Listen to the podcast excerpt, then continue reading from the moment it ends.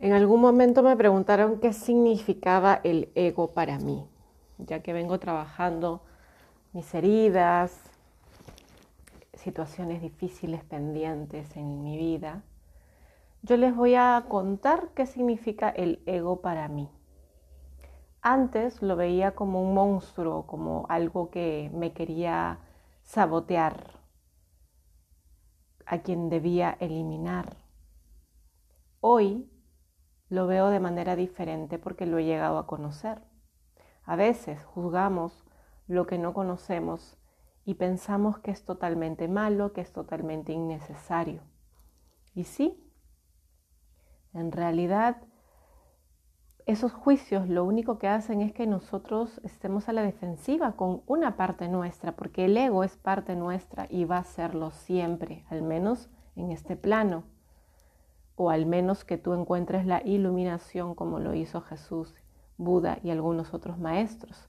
Yo siento que me falta mucho todavía para iluminarme, así que desde ahí he aprendido a reconocer cuando aparece el ego que habita en mí, el ego que yo creé, porque sí, nosotros creamos al ego, aunque suene contradictorio. Y yo te voy a contar desde una manera más lúdica quizás cómo fue apareciendo el ego en mi vida y para que observes si también eso puede darte información sobre tu vida y sobre el ego que habita en ti.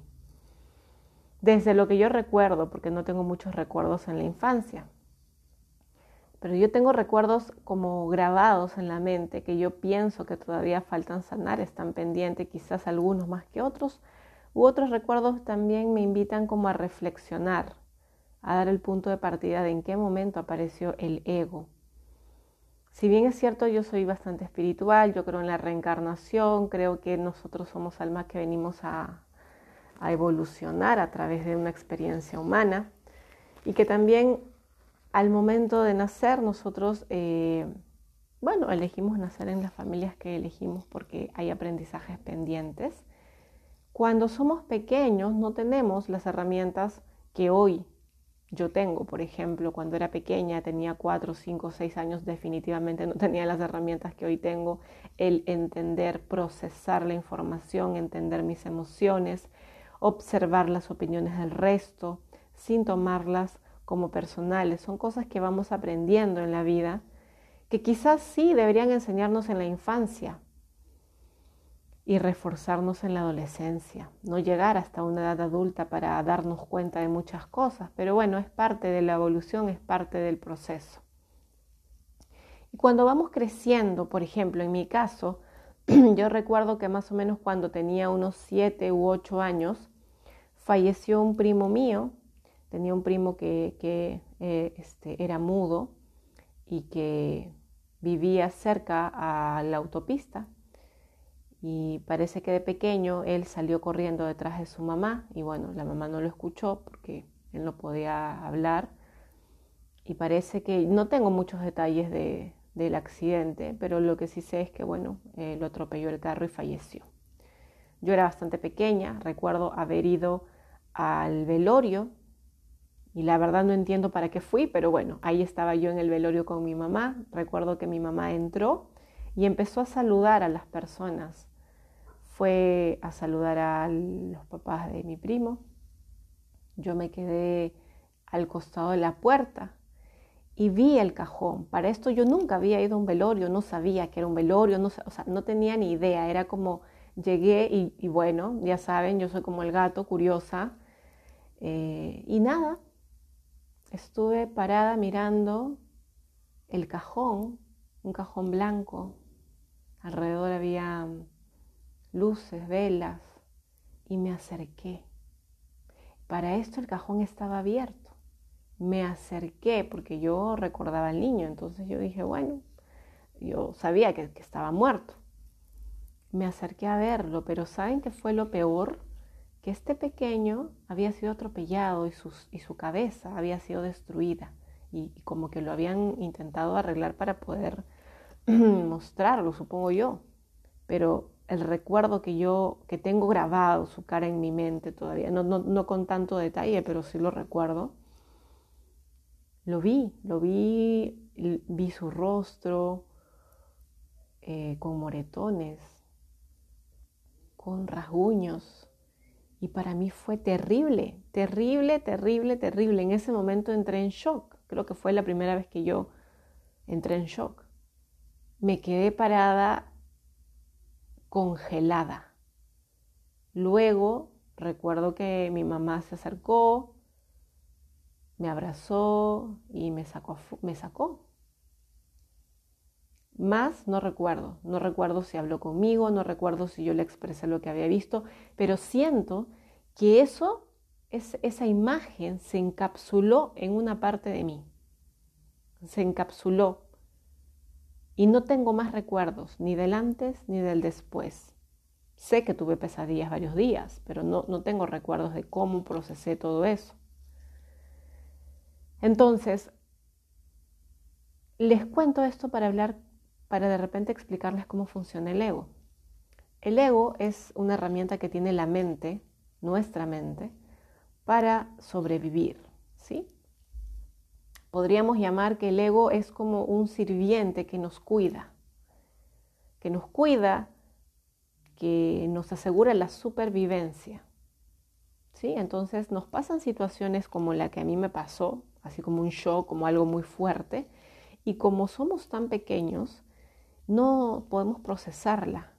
Llega un momento donde aparece, nosotros creamos el ego. Es como si nosotros le dijéramos a nuestra mente, desde lo más profundo de nuestra alma, necesito ayuda, necesito que me protejas, necesito que me ayudes a guardar esto hasta que pueda procesarlo yo en algún momento. Y este recuerdo se encapsula y se va a un lugar a un sótano, ponte, en la espera de que en algún momento tú tengas los recursos para poder observar esto y tomar el aprendizaje que te deja.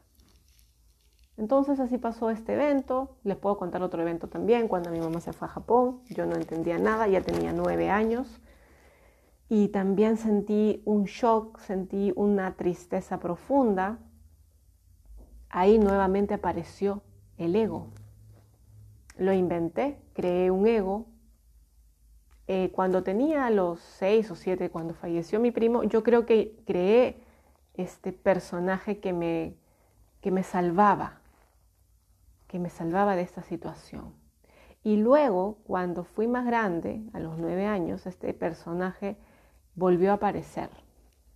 Volvió a aparecer, volvió a salvarme de la tristeza, volvió a hacerme compañía. Y a partir de esa edad, yo creo que ese personaje me ha acompañado todo el tiempo, hasta ahora. Cada vez menos, sí, pero hasta ahora, ¿sí? Entonces, este personaje tiene diferentes, eh, podríamos llamarle máscaras. De repente, a veces es muy amable, cuando se siente, siente que está en un lugar donde necesita sobrevivir, se vuelve muy amable probablemente, me ayuda, a volverme muy amable.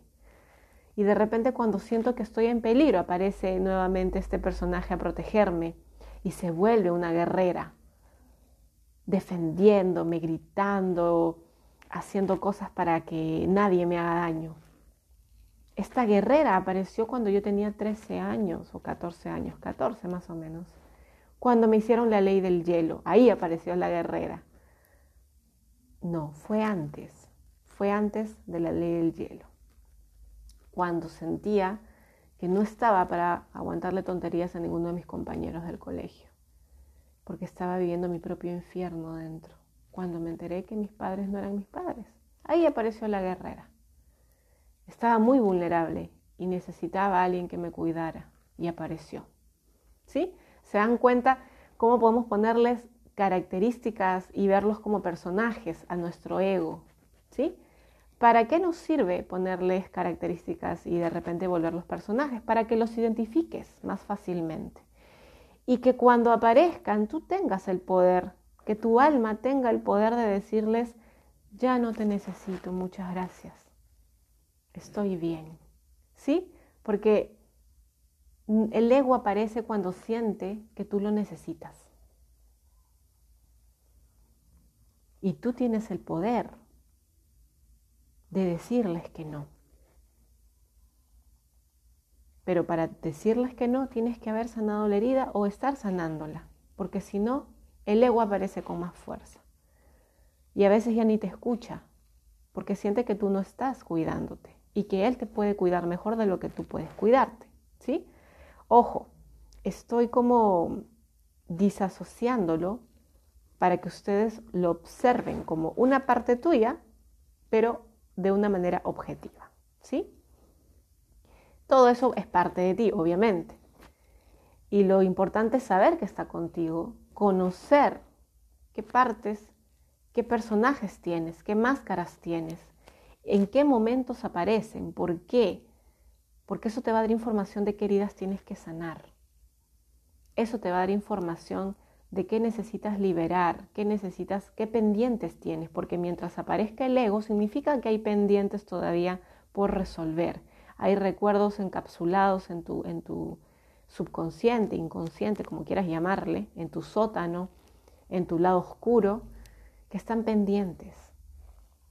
Y de ese pendiente va a salir un aprendizaje magnífico y maravilloso que es parte de tu evolución y que pasó en el momento que tenía que pasar, porque así lo decidiste cuando encarnaste.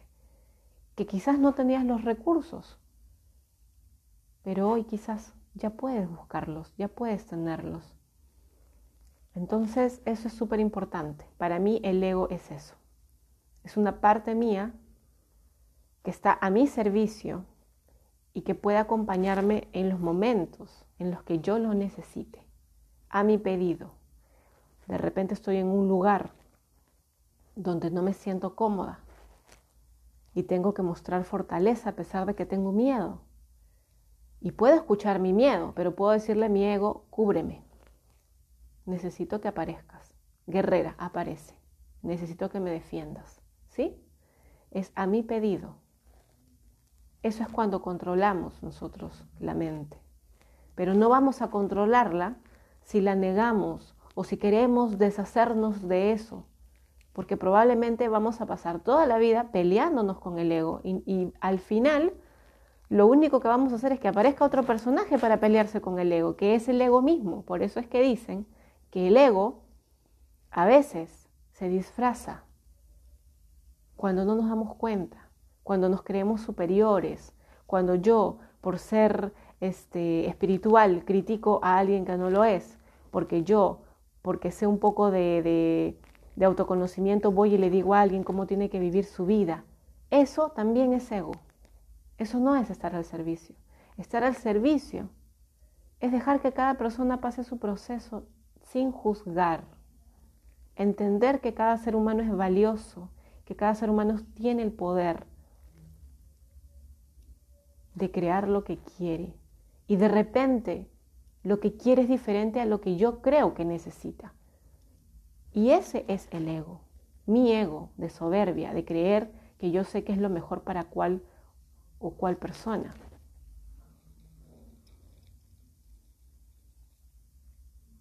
La humildad viene del amor, la soberbia viene del ego. Cuando nosotros empezamos a observar la vida de los demás y juzgamos, eso no es amor, eso es ego. Cuando yo creo que alguien merece una mejor vida y juzgo su vida, eso no es amor, eso es soberbia. Y yo también, en mi primera etapa, cuando empecé en este mundo, era muy soberbia, muy soberbia, como muchos profesionales de la salud, diciéndole a todo el mundo cómo hacer, cómo sentirse, qué, qué decir, qué no decir. ¿Quién está bien, quién está mal? ¿Quién soy yo ¿Quién soy yo para decir que está bien y que está mal? Yo solo puedo hablar de lo que para mí es bueno y para mí es malo, no para ti. Por eso siempre mis reflexiones van a que tú conectes contigo y siempre te hablo de mi camino, que es uno de los muchos. Y que si algo en lo que yo te digo te resuena, lo uses. Y si no, si no te sirve, no te sirve. No es tu camino, no es, no es para ti. Y eso no tiene que ver con que yo sea mejor o peor, tiene que ver que cada persona tiene un proceso diferente. Entonces el ego se puede disfrazar, pero cuando tú lo conoces, cuando tú sabes el para qué está en tu vida, el para qué apareció, el para qué lo creaste tú, y que tú tienes el poder de liberar todos esos pendientes, porque al final el ego te dice, mientras tengas pendientes yo voy a aparecer, porque te estoy protegiendo, porque te estoy cuidando, porque me necesitas. La pregunta sería, ¿quieres seguir albergando el ego que de repente hoy ya no te está ayudando? Porque te ha protegido tanto que te has alejado de todos, hasta de ti mismo, hasta de tu alma. Tu alma se quedó empobrecida, tu alma se quedó sin poder, creyendo que sin el ego no puede vivir,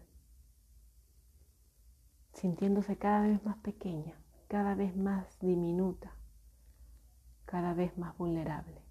Yo he venido trabajando el conocer mis oscuridades, mis pendientes, el ego que habita en mí.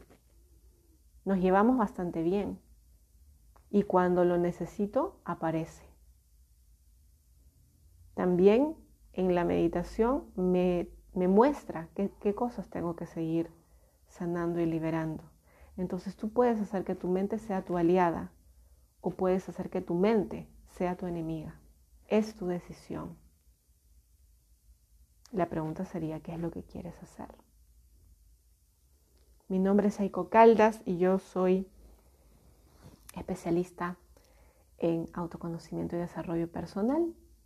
Espero que estas experiencias y esta información acerca del ego genere curiosidad en ti y que empieces a observar qué cosas tienes pendientes ahí en ese sótano oscuro que están esperando por ti y que no estás solo para entrar en ese lugar, te puedo acompañar.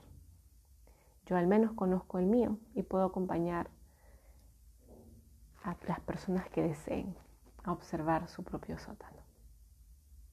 Puedes contactarme con cualquiera de mis redes, escribirme, me encantaría leerte, me encantaría saber de ti.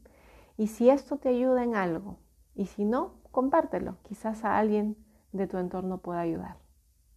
Te dejo un súper abrazo una semana llena de aprendizaje y de amor. Y recuerda, no estás sola, no estás solo, estamos todos en este proceso evolutivo. Si podemos ayudarnos, ¿por qué no hacerlo? Gracias.